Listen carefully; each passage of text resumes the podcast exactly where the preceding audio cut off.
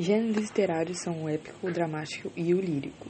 O épico, ele também é chamado de narrativa hoje em dia, porque épico não é muito mais é, utilizado, mas no épico a grande diferença é que era grandes acontecimentos com heróis e que e eles davam uma expressão de um valor coletivo. Por exemplo, os Lusíadas dava aquele é, exaltação do, do, do português e um valor coletivo, por isso que tinha sempre um herói.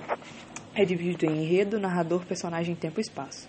O enredo ele é subdividido em introdução, conflito, desenvolvimento, clímax e desfecho. E narrador pode ser personagem iniciante observador, o personagem protagonista, os personagens podem ser protagonistas, antagonistas, secundários ou figurantes. Eles podem também ser planos ou esféricos. O tempo é linear ou não linear, lento ou acelerado, lento geralmente detalhista, cronológico ou psicológico. Cronológico é onde você posiciona o leitor e o psicológico ele segue um fluxo de consciência. O espaço pode ser real ou imaginário. É, então, dando uma revisada no gênero épico, ele ou narrativo tem enredo, narrador, personagem, tempo e espaço. O lírico, ele tem um clima mais sugestivo de sentimentos, sensações e reflexões sobre um tema. Geralmente são textos poéticos, mas não todos. Ele não tem o objetivo de contar uma história.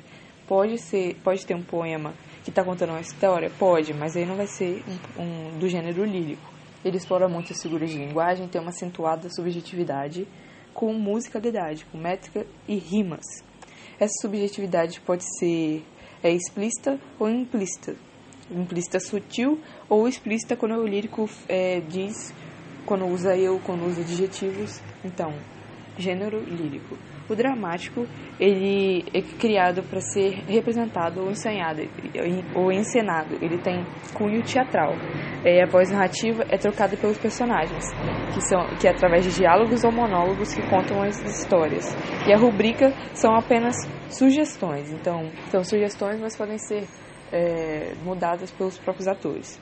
Um outro gênero, um quarto gênero que já está sendo considerado é o ensaístico, que é um texto não ficcional com características literárias.